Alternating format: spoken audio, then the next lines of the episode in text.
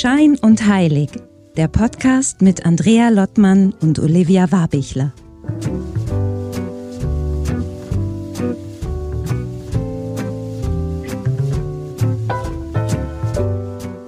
Ja, hallo bei Schein und Heilig. Hallo Andrea. Wie hallo, geht's dir Olivia. heute? Gut geht's mir. Ich freue mich drauf auf die Folge heute. Ja, du hast wieder so einen schön strahlenden Pullover an, passt zur Sonne. Hier ist keiner, wir, deswegen habe ich ihn eigentlich an. gesagt, wir wollten nicht über Husum und Wien sprechen, jetzt sind wir schon wieder bei dem Thema.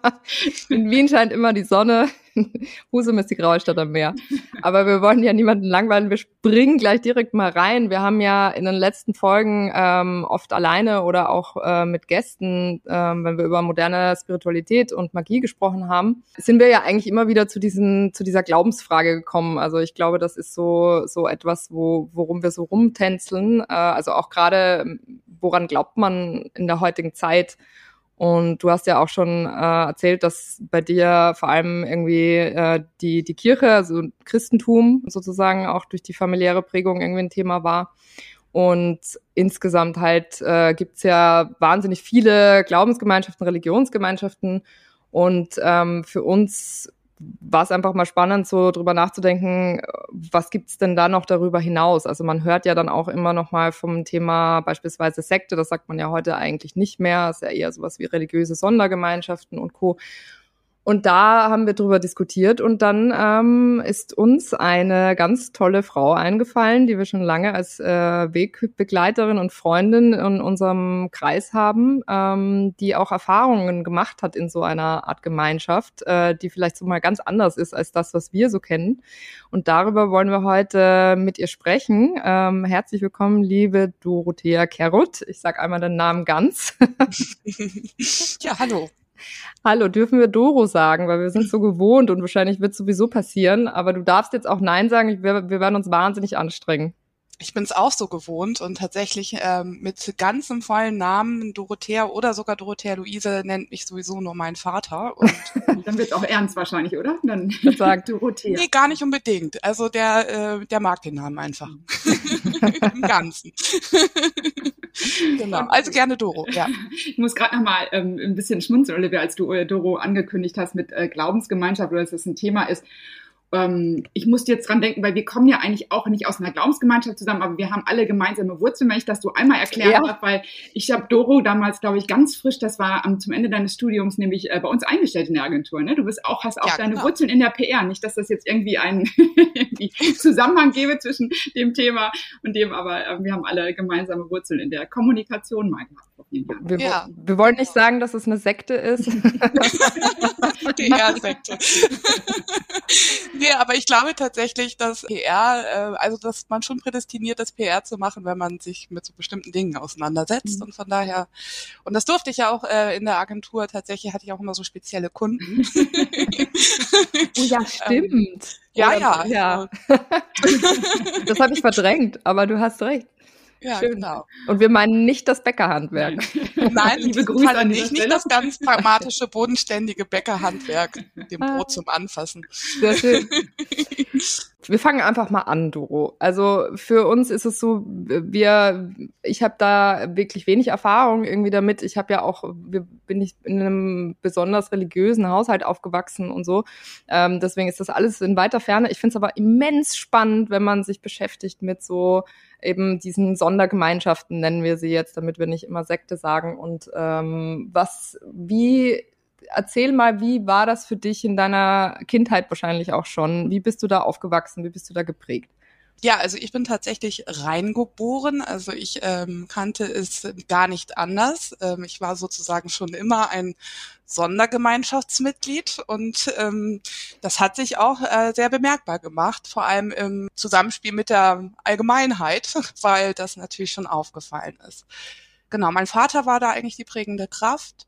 Man kann sagen, ähm, ich habe da in der Familie gerade väterlicherseits viele Menschen, also Onkels und Tanten auch, die auch alle äh, religiös äh, unterwegs sind. Ich habe da noch einen Zeugen Jehova drinne gehabt, mittlerweile verstorben und so weiter. Also wirklich ähm, viel Sinnsuche ähm, und äh, das hat sich sicherlich daraus ergeben, dass das alles Kriegskinder sind. Also mein Vater ist 40 geboren und hat halt unglaubliche Dinge erlebt und auch viele Traumata mitgenommen. Und danach ähm, war schon für ihn die Frage, wo ist denn der, der Sinn eigentlich, ne? wenn das da mhm. alles so passiert auf der Welt.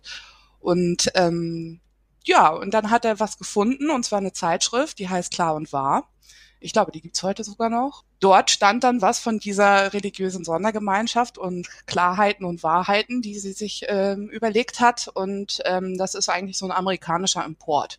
Also das mhm. ist, war, glaube ich, in der Zeit sowieso völlig en vogue, dass da ähm, sich lauter Splittergemeinschaften, Sondergemeinschaften religiöser Art gebildet haben in den USA und vieles ist nach Europa halt rübergeschwappt. Und genau, mein Vater hat da seine Antworten gefunden und fand das super und hat sich dem angeschlossen und mit ihm dann auch meine Mutter, ähm, die acht Jahre jünger ist, muss man auch sagen. Ähm, und ja, er war da auf jeden Fall die treibende Kraft und da sind wir aufgewachsen, äh, Kernfamilie, da gehört noch meine Schwester dazu, die ist älter, dreieinhalb Jahre älter.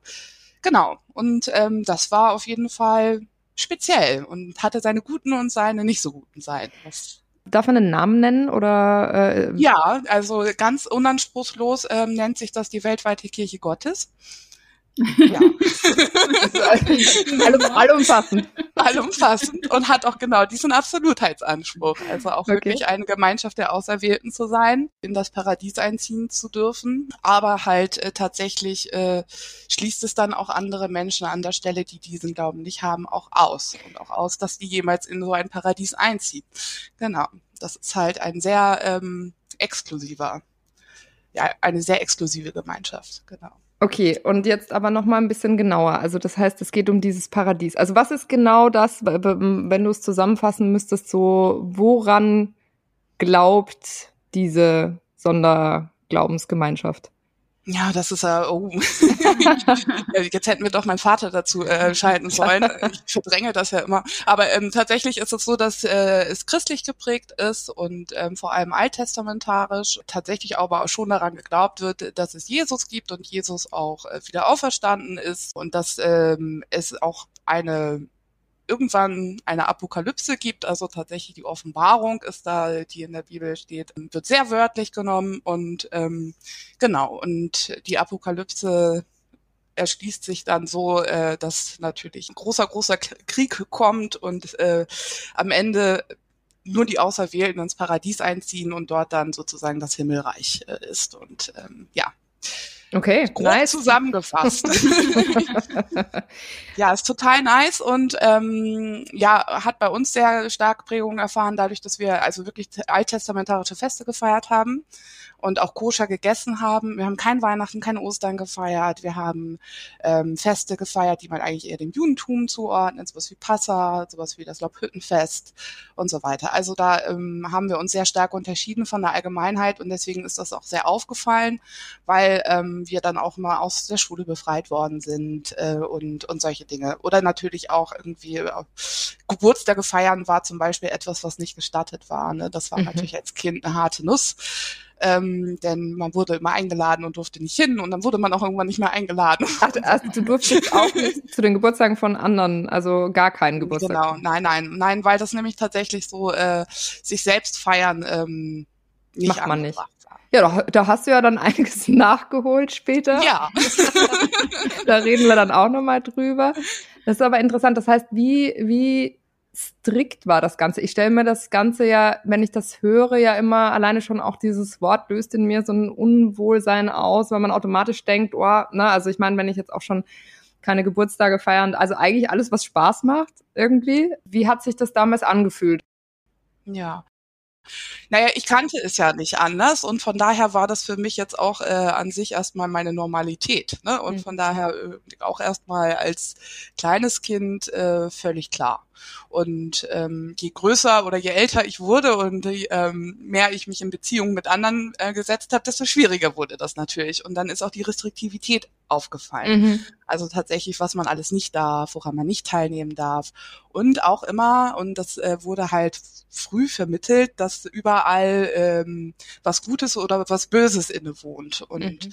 alles, was sozusagen sich nicht in diesem geschützten Rahmen dieser Gemeinschaft bewegt, potenziell erstmal eher böse ist. Und das ist natürlich etwas, was einen auch äh, oder mich auch sehr stark verunsichert hat, dann auch im Außen und ähm, mich sehr geprägt hat und auch so eine, ja, ich würde sagen, so eine gewisse Grundangst mitgebracht hat, äh, mhm.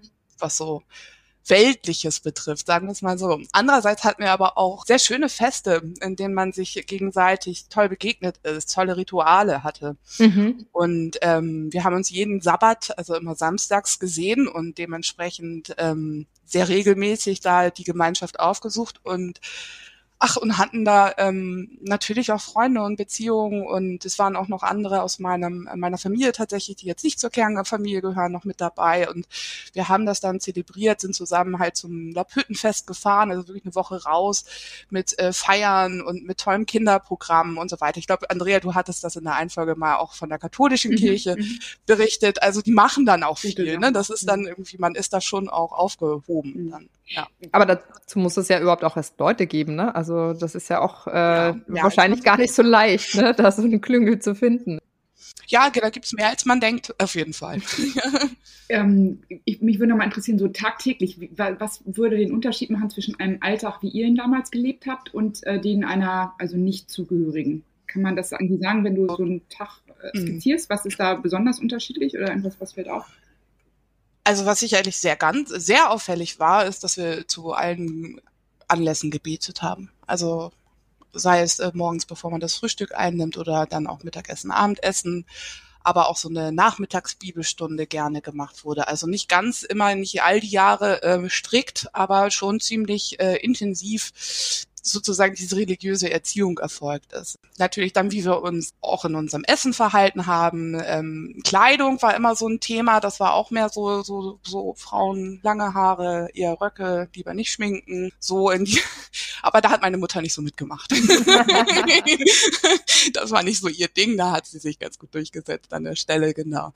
Ja, und ähm, dann halt natürlich immer dieser, dieser in der Woche einmal dieser Termin. Man fährt raus und wir haben uns dann immer in Hamburg getroffen. Ich bin Stade groß geworden. Das sind ein paar Kilometer, die man da fährt. Also da ist man dann halt auch ähm, eingespannt. Ähm, und ganz klar wird dieser Tag dann auch als Ruhetag gehalten, also Arbeiten strikt verboten und wirklich äh, sozusagen äh, Reduktion auf das Geistliche und äh, ins Gebet gehen und so weiter. Ja, genau. Und ähm, was auf jeden Fall für mich als Kind so ja, wo ich dann auch sehr aufgefallen bin und mir aufgefallen ist, dass ich aufgefallen bin, ist, dass ich dann den anderen Kindern erklärt habe, dass es keinen Weihnachtsmann gibt. Und, und dann bist du auch allen anderen in Stade aufgefallen, allen Eltern, die dann erstmal die Tränen trocknen müssen, mussten wahrscheinlich. Ja, ja, das war schon, das war schon, äh, genau. da habe ich mich jetzt nicht unbedingt beliebt gemacht oder äh, schon gar nicht bei Eltern, beziehungsweise unsere Familie hat sich damit nicht beliebt gemacht, ja. Ähm, und mein Vater war Lehrer und ähm, auch meine Schwester schon in der weiterführenden Schule, wo man auch samstags Unterricht hatte. Das heißt, das hat nie stattgefunden. Ne? Also immer äh, Samstage waren befreit. Das war dann natürlich auch eine Belastung für das Kollegium drumherum und für meine Schwester, die das irgendwie nachholen musste und all diese Dinge. Das hat sich dann schon schon ziemlich gezeigt und ähm, ja.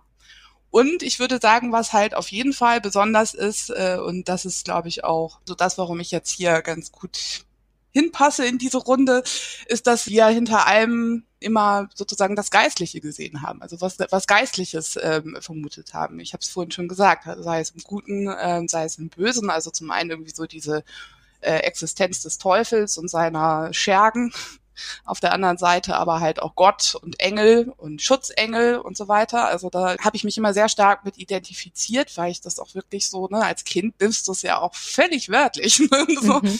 Und ähm, und für mich war das äh, einerseits gut und andererseits schlecht, weil ich dann ähm, im Guten dann tatsächlich auch mal diese Schutzengel-Dinge hatte, also wirklich so, ah, und ähm, ich werde schon irgendwie beschützt und behütet und da wacht was über mir.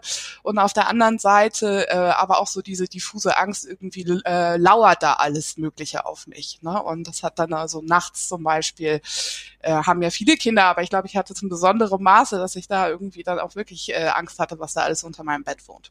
Aber ich wollte gerade fragen, also wie ist denn da so ein Teufel? Wie sollte der dann aussehen? Also bei den Engeln kann ich es mir vorstellen, beim. Teufel ist das dann liegt der unterm Bett oder? Nee, der kann ja in allen Facetten auftreten, das ist das Schlimme. Ah, das ne? ist ja meistens fingiert er ja äh, was Gutes zu sein.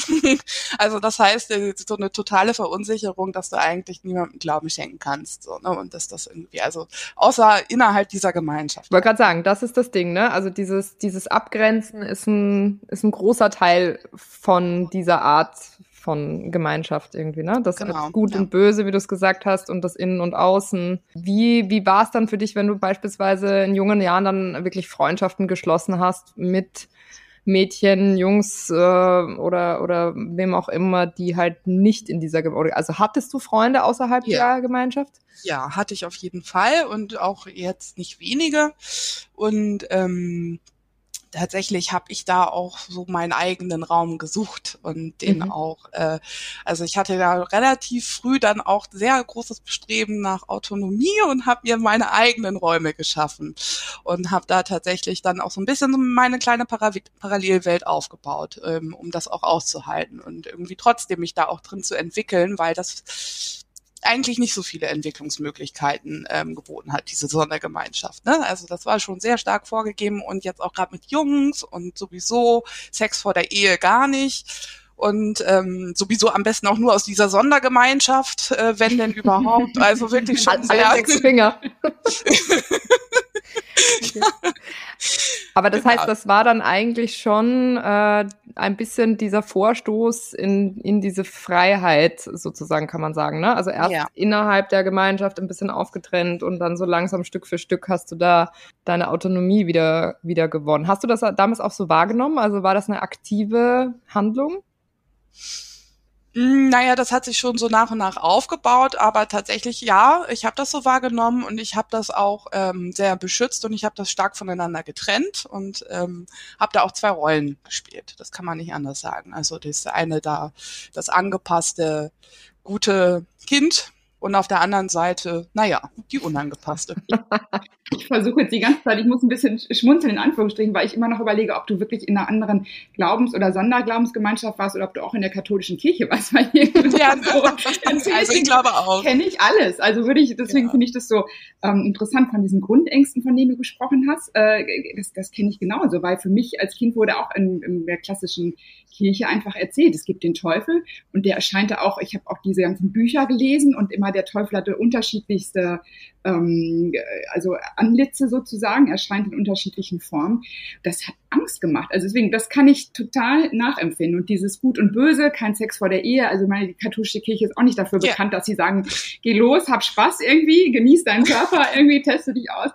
Ähm, aber es ist natürlich Ja. nicht so krass, also dieses, dieses Ausgrenzende, was, äh, was äh, Olivia gerade auch nochmal so betonte, ne? das, das scheint ja wirklich auch Ja. so ein Thema zu sein, dass ihr in der Gemeinschaft und da er eine Elite auch war, so ein Elite-Denken hängt da ja Genau. auch mit dran eigentlich, ne? Dass man denkt, so, Ja, wir sind die Fall, Auserwählten, weil wenn die Apokalypse kommt, für uns geht's weiter und alle anderen leider Pech gehabt, ne? Das ist ja auch mal ein Ja, ganz genau. Mhm. Also definitiv. Also schon, ähm, und ich, das hat mir auch mal sehr sehr zu schaffen gemacht, weil ich natürlich auch da meine Freunde außerhalb hatte, Menschen, die ich liebte, und denen ich dachte, aber nein, ich will nicht, dass die dann da untergehen, so, ne? Und Mhm. äh, das ist natürlich schon schon ähm, sehr ja ausschließend. wahnsinnige Ängste sein. Also man kann das jetzt so weglächeln, aber ich denke jetzt nur an meine und ich würde sagen, ich war jetzt nicht in so einer krassen Glaubensgemeinschaft mit den Katholiken, aber ich kenne es bei mir aus der, bei der kleinen Andrea, diese Ängste und was du dann sagst mit diesen Bildern, nochmal Apokalypse und ihr seid die Auserwählten und die anderen nicht, deine Nachbarfreunde, Nachbarsfreunde oder sowas, die darf nicht mit. Das finde ich schon echt krass, wenn man sich das überlegt. Ja, du ja. warst ja ein kleines Kind, ne? Also ein kleines Mhm. Kind und dann werden da auch so Bilder aufgerufen wie ähm, ja und ihnen werden die Zungen aus den Mündern faulen und so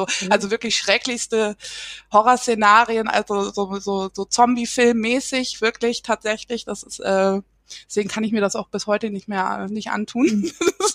das, das, das macht bei mir gleich richtig plopp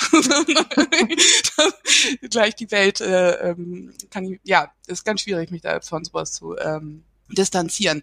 Und ja, das hat wahnsinnige Ängste aufgemacht und das kann man weglächeln, aber das ist auch sehr prägend und es prägt mich nach wie vor und ich habe das Gefühl, das wird mich mein Leben lang begleiten. Mhm. Und ähm, tatsächlich äh, ist deswegen auch wichtig, sozusagen, sich die Zugänge dann anders zu erschließen. Ne? Also das ist, das ist an der Stelle ganz fundamental.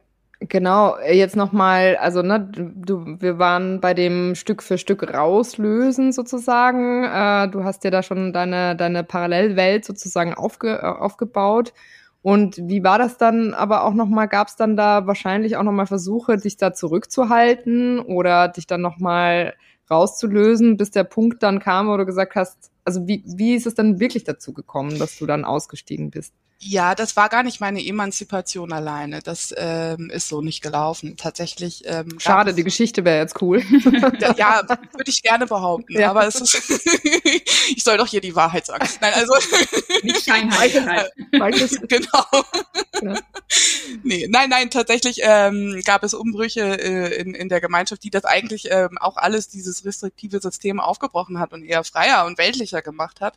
Damit ähm, war dann aber ähm, viele Menschen Menschen nicht einverstanden, unter anderem halt auch mein Vater. Äh, und ähm, wir sind da wirklich ausgetreten als Familie. Und ähm, da war ich elf und das war für meine Familie und vor allem für meinen Vater ein ganz schwieriger Akt.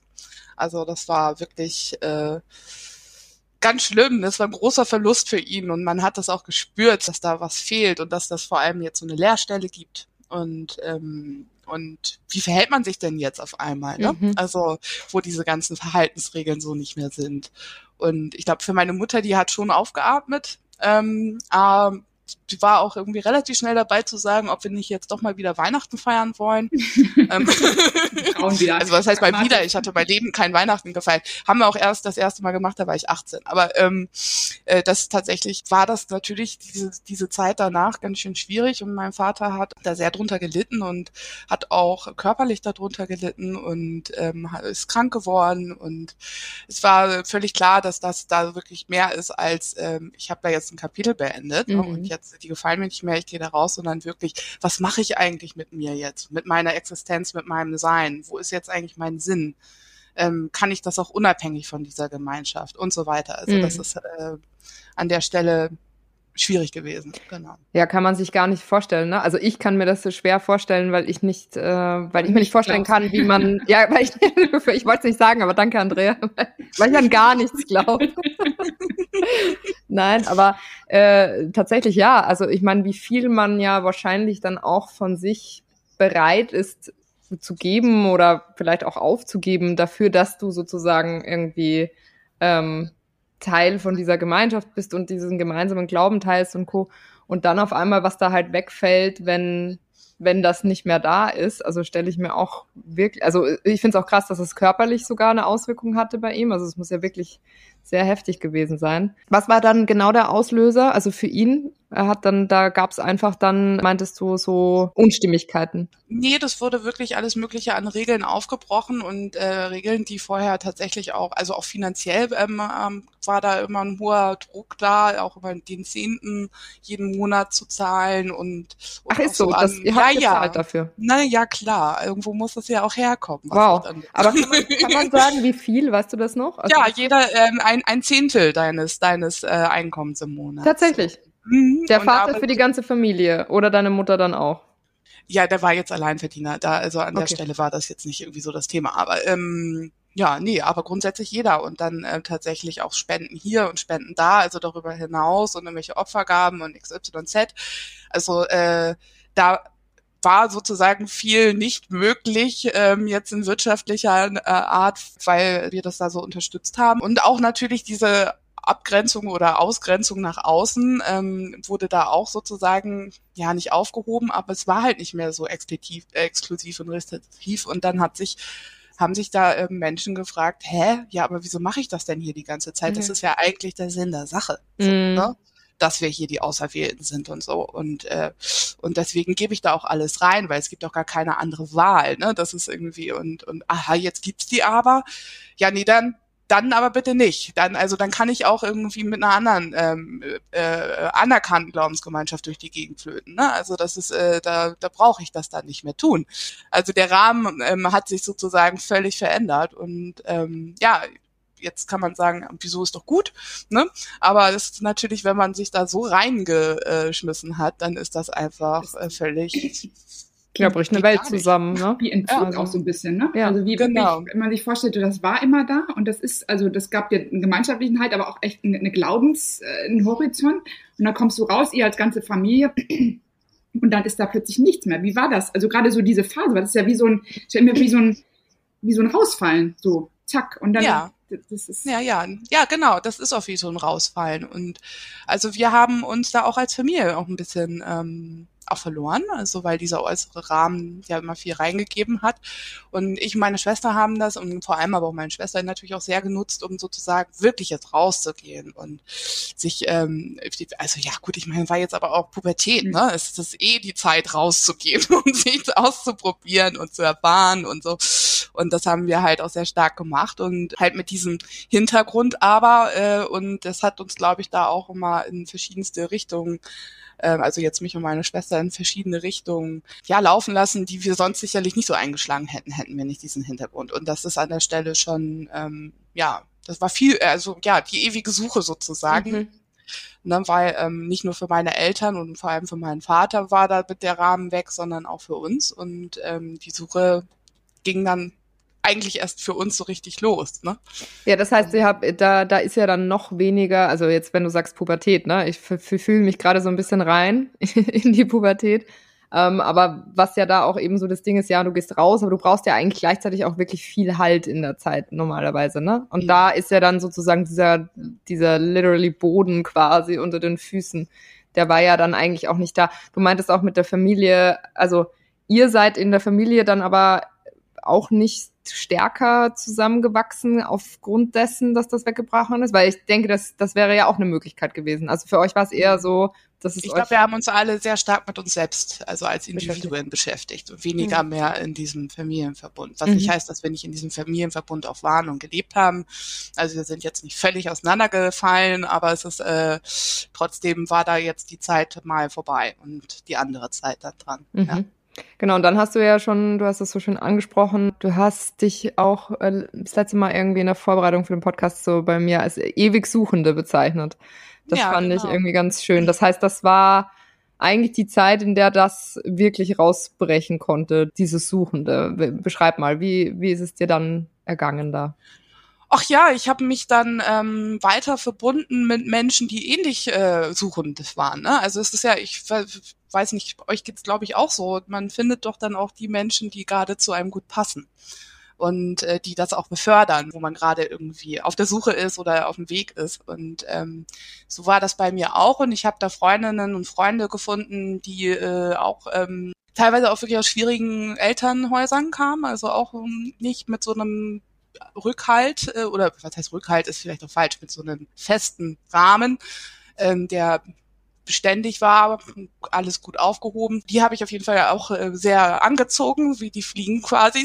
das ist wirklich so gewesen. Und, und ähm, ja, und dann haben wir uns da viel ausprobiert und experimentiert. Und ich war da lange auf so einem Hippie-Flow unterwegs und auf Festivals und hier und hot. Und ähm, ja, und äh, wir habe da so die Menschen gefunden, mit denen ich dann auch ähm, in, in der Natur gerne war und dort äh, in, in der Natur auch Geister sozusagen oder Geist gespürt habe, Geister gesehen ist jetzt Blödsinn, ne? Aber ähm, aber schon so dieses Thema Energiefluss und wir sind eins und das Universum und wer sind wir eigentlich, wo kommen wir her?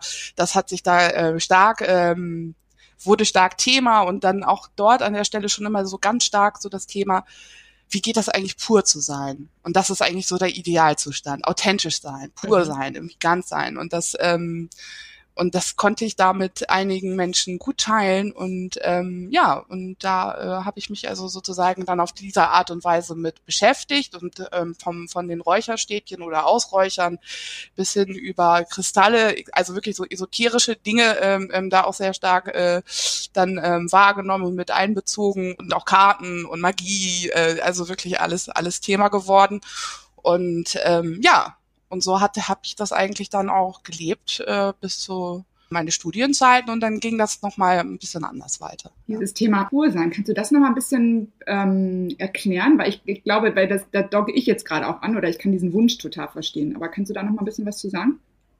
Ja, ja, das ist etwas, womit ich mich auch heute noch sehr stark befasse, womit ich mich dann auch später im Studium wirklich stark befasst habe und ähm, halt aber schon zu dem Zeitpunkt nämlich so dieses Gefühl, dass man nicht ganz ist. Also dass irgendwie man wird so auf die Welt gespuckt und, das anders, ne? und das ist so ein bisschen wie das Abschneiden der Nabelschnur und auf einmal ist die Verbundenheit irgendwie weg.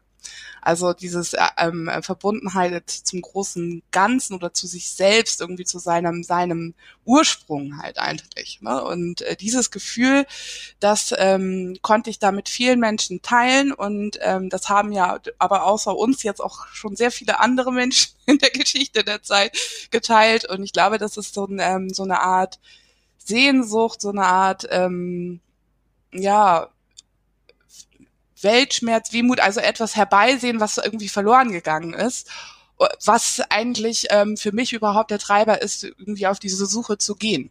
Und ich glaube für viele andere auch. Also das äh, habe ich zumindest so erlebt. Das hat ja eigentlich jetzt gar nichts mehr mit der Sonderglaubensgemeinschaft zu tun vorher, sondern das ist eigentlich jetzt so dieses, da kam jetzt durch, wo, wo, worum geht's eigentlich im Leben, ne? Also wirklich, genau. wonach, wonach äh, strebst du, wonach sehnst du dich? Mhm.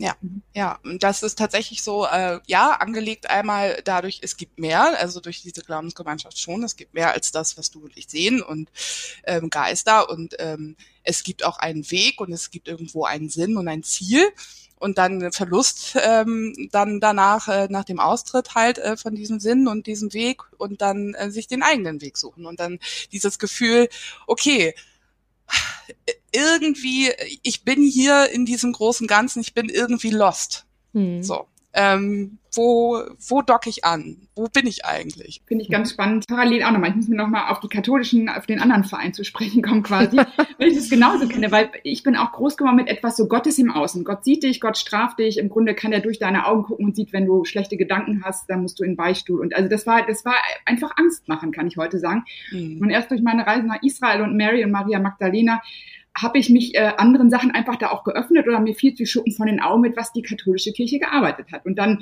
durch Maria Magdalena und ihr Evangelium, das sind ja die Apokryphen, die jetzt nicht so klassisch in den Kanon eingelaufen sind, da wird ganz oft davon von dieser inneren Erfahrung von Gott. Und Gott kannst du jetzt auch sagen, das kann Natur sein, das kann Universum sein, deswegen ist immer nur dieses Wording, an dem sich Menschen stoßen. Aber dann konnte ich in diesem weiblichen Evangelium von ihr einfach sehen, so Gott ist eigentlich in uns. Also wir haben dieses, wir, wir, wir haben es in uns, ne? dass wir sind Teil von dem. Und das ist eigentlich diese Sehnsuche, die mich auch triggert. Auch auf meiner Website steht so, äh, war eine Sehnsuche immer, seitdem ich Kind bin, immer nach dem gesucht und man weiß nie, nach was man sucht. Und durch diese Beschäftigung mit der Frau, also mit Maria Magdalena, ist mir das dann so aufgefallen einfach, nach was ich eigentlich gesucht habe. Das ist dieses Ganzsein, aber es ist eigentlich in uns, weil wir kommen aus etwas Größerem. Jetzt hoffentlich klingt das nicht zu esoterisch, aber ich muss da sofort rein, weil ich, ich kenne sag, das ich total gut. So. ja, Timeout ist jetzt vorbei. zu viel Esoterik. Aber, das ist so viel Esoterik ist es nee, gar nicht, nicht unbedingt. Genau. Also tatsächlich habe ich damit auch wirklich wissenschaftlicher, also ich habe Literaturwissenschaften studiert und habe mich damit beschäftigt, äh, mit mit Lyrik vor allem, also Kunst an sich, ne, aber mit Lyrik und und ähm, das ist auch immer immer ein Ausdruck oder alles, was dahinter steht, ist auch der Wunsch nach mehr Erkenntnis und auch immer ein Ausdruck nach dieser Suche und äh, oder von dieser Suche. Deswegen bin ich da auch, finde ich das jetzt auch nicht esoterisch, auch äh, zum Beispiel äh, reden, wenn wir über Karten legen oder äh, mhm. Tarot oder ne oder Symbole sprechen halt. Im Grunde genommen sind Symbole genauso Gedichte oder so. Ne? Ein, die Einsteiger, die Einsteigerdroge.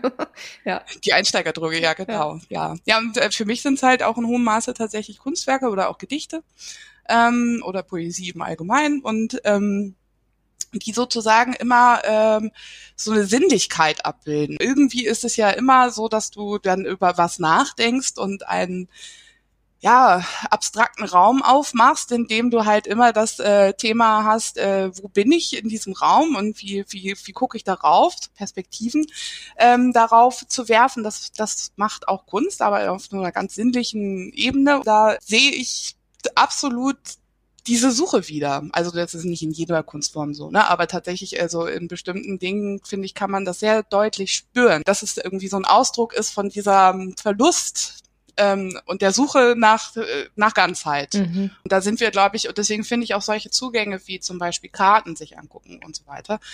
Für mich sind Symbole. Die sind sozusagen immer ein Fragment von so, so etwas Ganzem und ähm, setzen aber das sozusagen durch dieses Fragment wieder alles in den großen Bedeutungszusammenhang und man kann dann Dinge erkennen. Mhm. Und ich finde das gar nicht so esoterisch. Also das ist an der mhm. Stelle, deswegen also dieses irgendwie, oh, das ist äh, ich glaube, das habt ihr jetzt auch ein paar Mal ja schon thematisiert, dass es dann immer in so eine Wuhu-Ecke und so weiter geht äh, oder gedrängt wird. Ähm, das halte ich eigentlich für völlig äh, unangemessen. Mhm. Im Gegenteil, ich finde es fast befremdlich, wenn ich äh, mit Menschen spreche und ich dann sage, an was glaubst du? Oder hast du dir jemals die oder hast du dir noch nie die Frage gestellt, warum bin ich hier? Und wenn dann jemand sagt so, nö, dann, dann bin ich total irritiert. Das ist für mich die Urfrage. Und ich, ich kapiere es nicht, wenn sich diese Frage noch nie jemand gestellt hat. Also es, auf der einen Seite beneide ja. ich dann die Menschen, bei denen, geht, denen geht es ganz oft richtig gut, weil sie einfach irgendwie nur sich selber und ihren Spaß irgendwie im, im Sinn haben. Aber diese Frage ja. ist für mich elementar. Und da ist man ganz schnell so, was gibt's denn Größeres? Oder wo geht's denn hin? Genau. Und wo genau. kommen wir her? Ähm, deswegen finde ich das auch nicht esoterisch. Nee, also und ich frage mich das auch und ähm, tatsächlich habe ich das Gefühl, dass da sozusagen die Menschheit oder die Gesellschaft an sich einfach auch ganz viel verliert, wenn sie sich das nicht nicht gönnt. Mhm. Beziehungsweise eigentlich finde ich es auch schon fast auch irgendwie ein Auftrag. Ne? Ein Auftrag ist auch zu tun und sich zu hinterfragen. Und gerade wenn es auch um Umbrüche geht und wie wollen wir das äh, auch mit insgesamt gestalten, das Miteinander und die Welt und so mhm. weiter, dann, dann gehört das da einfach unmittelbar auch dazu. Aber ist das nicht auch ein Stück weit, also ich würde jetzt sagen, also ich, ich sehe genau das, was ihr auch sagt und, und verstehe das, aber ich glaube, es kommt, die Mischung macht's, oder? Also so im Grunde, das ist ja wie, wenn wir jetzt wieder zum Anfang zurückgehen mit, mit der Sonderglauben, Glaubenssonder, Sonderglaubensgemeinschaft. Ähm, die, die ja auch in Maßen wahrscheinlich sozusagen, also ne, irgendwas Richtiges auch gesagt haben oder gedacht haben ja. oder wie auch immer. Und ich finde auch mit diesem ganzen, und wir müssen auch aufpassen, Andrea, nicht, dass wir uns irgendwie EsoterikerInnen irgendwie als, irgendwie als Gegner ranziehen, weil wir immer irgendwie drüber lachen. Wir nutzen nur den Begriff ja. äh, eben genau in dem Kontext, weil er leider ja auch so, wie soll ich sagen, so so verwendet wurde in den letzten Jahrzehnten, habe ich das Gefühl. Der ganz kleine Ein äh, Bindestrich Einschub. Ähm, ich habe nämlich nachgeguckt, Esoterik, das kommt aus dem griechischen Esoterikos und das heißt einfach nur innerlich. Und komischerweise ja. wird einfach, und das ist ja, es gibt was Schlimmeres, als nach innen zu gucken, finde ich. Also das ist so. Absolut. Auf jeden ne? Fall. Ich habe auch nichts gegen Esoterik. Also nee, genau. Wir ja auch nicht. Aber ich glaube, es geht ja auch ein bisschen um dieses, also einerseits dieses, diesen modernen Blick drauf irgendwie, ne? Also so ähm, eben auch, weil auch bei dieser Glaubensgemeinschaft äh, kann man andocken und sagen, was, was wäre denn da der, der moderne Blick drauf? Und ich finde auch das Maß. Weil wenn ich jetzt sage, so, keine Ahnung, wenn wir jetzt beim Kartenlegen oder Symbolik oder keine Ahnung was bleiben, für mich ist es zumindest so, dass ich mir denke, es gibt schon Momente, wo es für mich abrutscht in so eine Schiene. Und dann ist es aber immer, wenn es so ein ähm, so was Dogmatisches bekommt. Mhm. So, da kann ich, da, da bin ich dann richtig gereizt und äh, trete gerne zurück, weil ich mir denke, nee, so funktioniert's für mich nicht. Ich mag meinen eigenen Willen äh, schon noch bei mir behalten und so, ne? Mhm. Absolut, ja. Also ich sehe das auch so und ich finde tatsächlich ist es auch wichtig, da auch aufzupassen. Also und ich glaube, das ist auch so ein bisschen eine persönliche Disposition. Da gibt es Menschen, die sind empfänglicher, weniger empfänglich. Dann gibt es Menschen, die sind äh, die, die vielleicht schon emanzipierter in ihrem Denken und in, in diesen wie, wie, wie ich Erkenntnis, andere nicht ganz so und unsicherer. Und gerade weil ich aus dieser Glaubensgemeinschaft komme und weil ich weiß, auch, was da auch teilweise für Leute bei waren und wie die das sozusagen für bare Münze genommen haben und dann auch umgesetzt haben. Also das ähm, sehe ich da auch eine gewisse Gefahr. Also ich glaube, das kann auch einfach auch überfordernd werden für manche Persönlichkeiten und für Leute, die es wollen, die können es natürlich instrumentalisieren und einen dann auch äh, manipulieren und steuern und ähm, und an der Stelle ist der Mensch dann äh, halt der Mensch. Ne? Mhm. ja. Also das ist sozusagen eigentlich hat er diese ganzen Werkzeuge, um um ähm, Gutes damit zu machen und sich zu erfahren und äh, Dinge erfahren und die Welt zu gestalten aber er kann das halt auch anders nutzen. Ja, ja, und schlimm ist es ja auch, finde ich, wenn es dann mit Kindern oder sowas anfängt. Ich finde, das ist was total anderes, wenn ich als erwachsener Mensch äh, sozusagen Herr meiner Sinne bin und sage, ich entscheide mich dafür. Ne? Aber mhm. ich finde es wahnsinnig schwierig und ob das jetzt äh, irgendwie wie bei dir, Andrea, oder bei dir, Doro, also so dieses gefühlt mit der Muttermilch aufgesaugt und du, du, du kannst dich erst sehr spät raus emanzipieren. Du kannst dich ja gar nicht entscheiden irgendwie, ne? Ich fand das bei mir zum Beispiel äh, irgendwie tatsächlich sehr schön, weil Äh, ich bin ja altkatholisch, fragt mich nicht, zwei, zwei Sachen weiß ich, die die Altkatholiken von den anderen unterscheiden, aber äh, war auch egal. Ich saß immer im Religionsunterricht, weil ich halt lieber in der Schule da saßen, wo alle saßen äh, statt zu einem eigenen Unterricht zu gehen. Und generell, ich bin buddhistisch getauft, deswegen war das irgendwie sowieso, ne, meine Eltern haben sich damals im buddhistischen Zentrum in Graz kennengelernt und Co. Also von dem her, das war eh ein totaler durch eine ne, ne Mix, ein Mischmasch an verschiedensten äh, Glaubenssätzen oder wie auch immer und auch teilweise auch gar nicht und dann doch wieder sehr stark irgendwie in, in verschiedensten Richtungen. Und ich fand das total schön. Das ist mir aber auch erst später bewusst geworden, weil ich dadurch, glaube ich, eine extrem gute Möglichkeit hatte, mich selber in, in, in dem Alter, wo ich mich, wo ich dann auch schon Lust habe, mich damit zu befassen oder so und dann einfach sagen konnte, okay, so schaffe ich mir das jetzt zurecht und tatsächlich ist es heute noch so, dass ich einfach aus den verschiedensten Sachen mir einfach die Cherries rauspicke, wo ich denke so, das finde ich eigentlich am besten. So macht total Sinn irgendwie, ich ne? PR-Frau wieder ja. ja, aber das ist ja das Klischee, ne? gerade weil es heißt immer so, jeder designt sich so seine eigene Geschichte, aber ich finde das auch nicht schlimm, weil ich finde einfach nur Religion per se, ich habe ein Problem mit Religion einfach, also was heißt für mich persönlich einfach nur, weil ich mal glaube, wenn jemand sagt, so muss es sein und du musst dich so und so verhalten, für mich gibt es sowas Universelles einfach, also dass man, ne, und man, es gibt die goldene Regel, was du nicht willst, was man dir tut, das füge auch keinem anderen zu, das ist so für mich die Regel, die alle irgendwie zusammen friedlich sein lässt und dass es dann etwas gibt, was größer ist, an was wir uns rückverbinden können. Und das, dafür brauche ich eigentlich keine Religion. Deswegen, das finde ich schwierig. Und deswegen kann ich dem durchaus diesen Ansatz, man zieht sich das raus, womit man sich selbst, was in Resonanz geht mit einem. Ne? Ja, ist ja, eher, ja. ist ja eher so ein, so ein, vielleicht dann auch so ein fast schon Hippie-Ansatz, ne, so frei sein und in der Freiheit dann so sehr sagen, oh, jetzt hätte ich aber gerne das und das, wo ich andocken kann. Mhm. Aber da, um nochmal zurückzukommen, auch Doro, auf deine Geschichte, ich habe jetzt so verstanden, das war sozusagen in der Phase, du hattest vorhin von so einem dritten, dritten Abschnitt irgendwie gesprochen. War das dann so Richtung Studium dann hin? Weil in der Zwischenzeit war viel ne, Werkzeug, Kasten aufmachen ja, genau. und ja. ausprobieren. Und wie ging es dann danach weiter für dich? Nee, also tatsächlich war das dann ein Studium, in äh, dem ich mich wirklich wissenschaftlich äh, einfach damit befasst habe, was das auch gibt an Strömungen auf der Welt und ähm, wie sich sozusagen Welt seit der Antike bis heute erklärt wird und welche Erkenntnisformen dafür eingesetzt werden und dass sie auch alle irgendwie ihre Berechtigung haben. Also die Wissenschaft, die Sprache, die Religion, äh, die Kunst, das sind alles Formen des Erkenntnisgewinns und das ist auch völlig äh, in Ordnung und uralt. und ja, und sich da auch was draus zu ziehen, also was ihr gerade gesagt habt, aus den einzelnen Disziplinen, also und da äh, tatsächlich auch nicht nur aufs eine zu setzen, ist, glaube ich, auch, auch einfach nur sinnvoll. Ne? Alles andere ist irgendwie halt schließt was aus und dafür ist das äh, Sein, zumindest meiner Erkenntnis, zu komplex.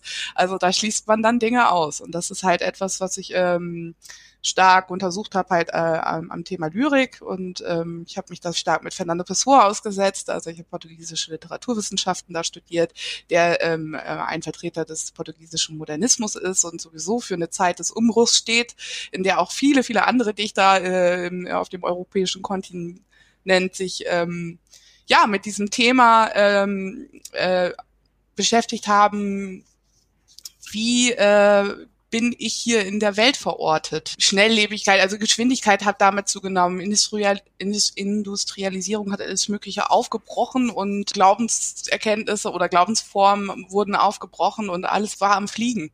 Und äh, ich finde, ist ganz interessant, weil heute ist es das ja noch viel mehr. Ne? Mhm. Wenn man das, äh, also wenn man es jetzt mal so ins Verhältnis setzt, irgendwie, wie schnell wir jetzt erstmal unterwegs sind, wie komplex jetzt alles ist und, und miteinander verstrickt. Ja, und, und dann einfach der Wunsch, äh, aber etwas zu finden, woran man sich ähm, ein bisschen festhalten kann und ähm, was einem den Zugang zu dieser Komplexität irgendwie gibt und äh, Spiritualität gibt. Also wirklich, also tatsächlich in die Innerlichkeit zu gehen und nicht im Außen sozusagen alles äh, zu, zu, zu finden finden und zu thematisieren, sondern nach innen zu gehen und die verschiedenen Dimensionen von Sein da zu untersuchen. Und das ist äh, tatsächlich etwas, was mich da inspiriert hat und beflügelt hat. Und ich habe es vorhin gesagt, ich habe gestern kurz mal in meiner Magisterarbeit geblättert, die ich äh, darüber verfasst habe und war doch irgendwie auch ganz fasziniert, äh, was ich damals wusste. Also das könnte ich jetzt so nicht mehr wiedergeben. Aber es ist, aber es ist schon schon ähm, so diese Komplexität äh, irgendwie fassbar und ergreifbar zu machen, dieser Wunsch, sich zu verorten. Aber auch interessant, dass du dann da ja einen wissenschaftlichen Ansatz gewählt hast dafür, ne? Ja, also genau. da auch wieder eher sozusagen aus der Studie heraus, aus dem Kopf heraus, mhm. wenn du inzwischen sozusagen die Werkzeuge eher genutzt hast, die dann vielleicht so ja, ich probiere es einfach mal aus, ne? Äh, genau. Andere genau. Empirik oder wie sagt man? Ich habe alles vergessen ja. vom Studium. genau, ich habe meine empirischen Studien ganz persönlich gemacht, so kann man das schon sagen. Aber ich habe es halt tatsächlich dann auch wirklich nochmal auf einer Metaebene betrachtet. Und deswegen finde ich das halt auch und kann das, finde ich, auch mit Fug und Recht behaupten, dass das einfach, ähm, dass das auch Hand und Fuß hat. Also dass das nicht irgendwie was ist, äh, irgendeine Spinnerei ist. Also das ist und alle Menschen ähm, äh, auch schon seit immer be beschäftigt. Und von daher jeder, der sagt, nein, nein, das hat keinen Wert, der tut mir leid, da hat er aber, glaube ich, einen großen Teil des Lebens oder des Seins nicht ähm, erkannt. Mhm. Und das ist an der Stelle, äh, finde ich deswegen auch überhaupt ähm, wichtig, dass man es auch in die Welt bringt. Also und dieser Podcast tut es ja. Also von daher bin ich Fan. du hattest am Anfang, als du über die ähm, so Kindheit in, der, in dieser Glaubensgemeinschaft gesprochen hast, gesagt, dass dich aber Themen bis heute noch verfolgen auch. Oder was heißt verfolgen, aber irgendwie beschäftigen oder wo du immer wieder darauf zurückgeworfen bist, dass du eben so groß geworden bist, wie du groß geworden bist in den frühen Jahren. Was wäre das? Kannst du das benennen? Mm, ja, also tatsächlich auch immer noch so das Thema, wie passt man sich an und wo ist die Freiheit? Wie kann ich authentisch sein, trotz ähm, eines ja, Funktionierens in, in, in Gesellschaft. So, ne? Denn das ist ja immer, man setzt sich ja immer in Beziehung mit seinen Mitmenschen und ähm, es gibt bestimmte Erwartungshaltungen und ich bin doch sehr so geprägt worden, dass ich diesen auch entspreche. Und äh, das zunächst mal das äh, die Priorität hat. Und äh, diese ewige Emanzipation sozusagen, die ich durchlebe, äh, die ist auch echt nicht abgeschlossen. Die äh, beschäftigt mich jetzt auch gerade wieder aktuell sehr. Also wirklich zu sagen, okay, nee, ich bin aber ich, ich bin hier authentisch, ich möchte auch authentisch sein und dazu gehören folgende Facetten dazu und äh, die sind sehr mannigfaltig und die sind auch nicht nur schön und die tun auch manchmal weh und ähm, vor allem sind sie nicht unbedingt immer kompatibel und äh, das ist an der Stelle so ein ähm, etwas, wo ich sage, das ist meine Lebensaufgabe, glaube ich, da, mich äh, ähm, weiter auch ähm, zu zeigen und ähm, ich glaube, in diesem Zeigen, das hat dann wieder so eine Rückwirkung, ne? Das mhm. äh, auf die eigene Entwicklung so. Dann irgendwie, das macht dann auch aus, dass man noch komplexer werden kann. Und das ist äh, an der Stelle, ja, da, da bin ich äh, stark mit beschäftigt und auf jeden Fall auch, ich glaube, ich habe durchaus auch guten Zugang zu Menschen, die irgendwie auf der Suche sind. Also das, äh, das, das merke ich schon, dass ich da äh, viele Leute auch so um mich herum habe und das auch mal wieder gut verbinden kann. Leute, die sich vielleicht unabhängig von mir jetzt miteinander nicht verbunden hätten. Und ähm, da ist, das ist schon etwas, was ich auch wirklich, was mir viel Freude macht, wo ich auch irgendwie auch eine Aufgabe auch sehe, dass, dass man das auch fördert und zusammenbringt und ja, für mich selber halt auch. Ne? Vermutlich sitzen wir genau deshalb in dieser, in dieser Runde und nicht so sehr, weil es damals um die Jobsuche ging irgendwie. Ja. Ähm, ich glaube auch, dass mit dem zufällig Menschen treffen irgendwie nie. Mhm. Tatsächlich, ja. Du hast nur Doro, Andrea hat Doro nie so geprüft wie mich. Das stimmt. Vor ja, und wir hatten, glaube ich, echt eine harte Zeit. Du, musst, du musstest viermal irgendwas machen für ein Volontariat, muss man sagen. Glaube ich, vier Treffen und noch Texte schreiben und so. Und Doro war ganz witzig. Du kamst rein und vielleicht ist es das, weil man unbewusst vielleicht wir haben nicht über Sehnsuche gesprochen, aber ich habe heute im Zuge dieser Vorbereitung mal gedacht, was war das eigentlich damals? Aber es ging total schnell. Du warst im Vorstellungsgespräch und abends bist du, glaube ich, schon hatten wir ein Teamessen oder irgendwas, warst du mit und war irgendwie genau, klar, ja. dass das so war. Ähm, deswegen glaube ich, so tief passiert da sowas, dass man irgendwie sagt, so like-minded. Ähm, vielleicht war das damals auch. Mhm. Aber ich glaube tatsächlich, man erkennt das auch. Also äh, man erkennt sich schon so ein bisschen. Ne? Das ist irgendwie, wenn wenn man auf da ein, einer ähm, Wellenlänge sozusagen oder gerade auf einer ähnlichen Ebene mhm. steht äh, oder ähm, sich bewegt, dann erkennt man das. Und ich habe das vor allem mit Frauen, aber auch durchaus mit Männern, ähm, aber mit Frauen teilweise mit Freundinnen, dass es schon wirklich telepathisch ist. Also mir fällt nur eine kleine Anekdote. Im Zweifelsfall müssen wir die rausschneiden. Ähm, ich will den Namen nicht nennen, aber wir hatten einen Kunden, der einen besonderen Saft hergestellt hat, weiß ich noch, und der eben auch so sehr spirituell drauf war und sehr anders und viel über Energie. Und ich weiß noch, wie wir nach einem Treffen, glaube ich, irgendwo saßen, äh, bei, weiß nicht, Grünhand, ja, irgendwo kamen wir raus und wir waren was essen und dann sollten wir unsere Hände eben übers Wasser halten und sollten diesem Wasser eben Energie mhm. spenden und sollten vorher und nachher probieren. also wir hatten damals schon irgendwie selbst Kunden, die so drauf waren. Ja, aber da haben wir beide uns ja auch äh, ein wenig schmunzeln angeschaut, nicht? Also, waren wir noch nicht so weit. Heute mache ich das jeden Tag. ja. Aber in dem Moment war es komisch. Und ja, und es ist ja auch, also es ist tatsächlich natürlich, wenn man so, so äh, geprägt ist, es wird einem heutzutage nicht leicht gemacht, da äh, Zugänge irgendwie zu äh, zu akzeptieren auch einfach. Mhm. So, ne? Also es gibt sie ja überall, aber sie auch wirklich zu sehen und wahrzunehmen und ähm, sich dabei nicht komisch vorzukommen. Mhm. Das ist schon so. Und was würdest du sagen jetzt so ein bisschen Richtung Abschluss hin? Was, was ist von damals irgendwie übrig geblieben? Also du hast ja gerade schon ein bisschen davon erzählt, aber was ist auch vielleicht auch das, wofür du dankbar warst, äh, bist äh, von damals? Ja, doch, ich bin dankbar äh, dafür, dass ich mich nie ähm, sozusagen fragen musste, ob es irgendwie noch mehr gibt. Das wusste ich halt immer. Ich wusste immer, es gibt mehr als das, was ich sehe. Das war für mich völlig klar. Und das ist ähm, eine gute Grundvoraussetzung, um überhaupt irgendwie ähm, einen spirituellen Weg zu sehen oder auch zu finden. Und ähm, da bin ich wirklich sehr dankbar drüber. Das hat mich auf jeden Fall stark geprägt und tatsächlich auch darüber, dass ich das mit meiner Schwester zusammen erleben durfte, weil mit meiner Schwester bin ich einfach dadurch extrem verbunden. Also da sind wir sozusagen nicht nur familiär, sondern auch seelenverwandt. Das ist einfach ein super guter Rückhalt. Ne? Also das ist, ähm, es ist halt auch einfach so, man kann was darüber erzählen, aber gemeinsam erleben ist natürlich völlig, völlig auf einem anderen Blatt. Da fühle ich mich gut aufgehoben, beziehungsweise kann ich dann da auch sagen, oder von dieser Zerrissenheit sprechen und von diesem Wunsch irgendwie zu einem Ursprung zurückzukommen und sich irgendwie lost in, in einem großen Ganzen zu fühlen da weiß die, was gemeint ist. also, da muss ich das nicht lange erklären, da kann ich nur so ein Stichwort geben. Also das ist tatsächlich etwas, was ich auch sehr äh, stark mitnehme und wofür ich ähm, dankbar bin, dass das uns so zusammengebracht hat. Wofür ich nicht dankbar bin, ist tatsächlich diese ständige Verunsicherung äh, immer wieder, die mich dann doch begleitet. Immer wieder so ein so ein, ah, schaffst du das, ah, bist du richtig, ah, bist du böse, bist du schlecht? Oder bist du doch gut? Und wann bist du es eigentlich? Und also immer ähm, diese, diese so ein kleines Wispern im Hinterkopf oder auch manchmal tatsächlich, gerade wenn jetzt so schlimme Dinge wie jetzt auf der Welt passieren, so ein Wispern im Hinterkopf, hatten die vielleicht doch recht. und damit, und damit, damit enden wir die Sendung. Was ein schöner Cliffhanger. Aber mich würde da interessieren, auch zum Abschluss, Doro, ähm, wenn gerade so Zweifel hochkommen, von denen du gerade äh, sprichst, ne? was, was hilft dir? Hast du Rituale oder wie, mhm. was machst du dann? Gehst du zu irgendjemandem, Behandlung, Massagen oder Energieheilung oder liest du die Karten oder Oder nimmst Andreas Öl. Ja, genau. Tatsächlich nehme ich Andreas Öl. Ähm, das ist wirklich so, das mache ich und äh, das finde ich ein gutes Ritual. Das mache ich jetzt wirklich so vor so schwierigen, gerade beruflich ist viel los und vor so schwierigen Gesprächen mache ich das. Ähm, dezent, damit, äh, weil es ja auch einen ähm, deutlichen Duft hat, so, aber es ist auf jeden Fall tut mir das gut. Der Teufel weiß dann schon Bescheid. der Teufel weiß dann schon Bescheid, dass ich hier Maria Magdalena an der Seite habe. ja, nee, also tatsächlich, das, äh, da, da, damit kann ich, kann ich sehr gut. Und ähm, ich bin jetzt nicht so jemand, der so eine Tageskarte zieht oder sowas. Ne? Also ich habe ja auch ein Tarot irgendwo auf dem Dachboden liegen und sowas, aber es ist tatsächlich, ähm, ich mache es nicht so sehr. Ähm, ich schreibe gerne Tagebuch das hilft mir total und da äh, schreibe ich genau auch meine innere Welt rein. So, ne? also, und das versteht, glaube ich, auch keiner, der es sonst liest. also von daher, das ist, glaube ich, sowieso dann ziemlich kryptisch für andere.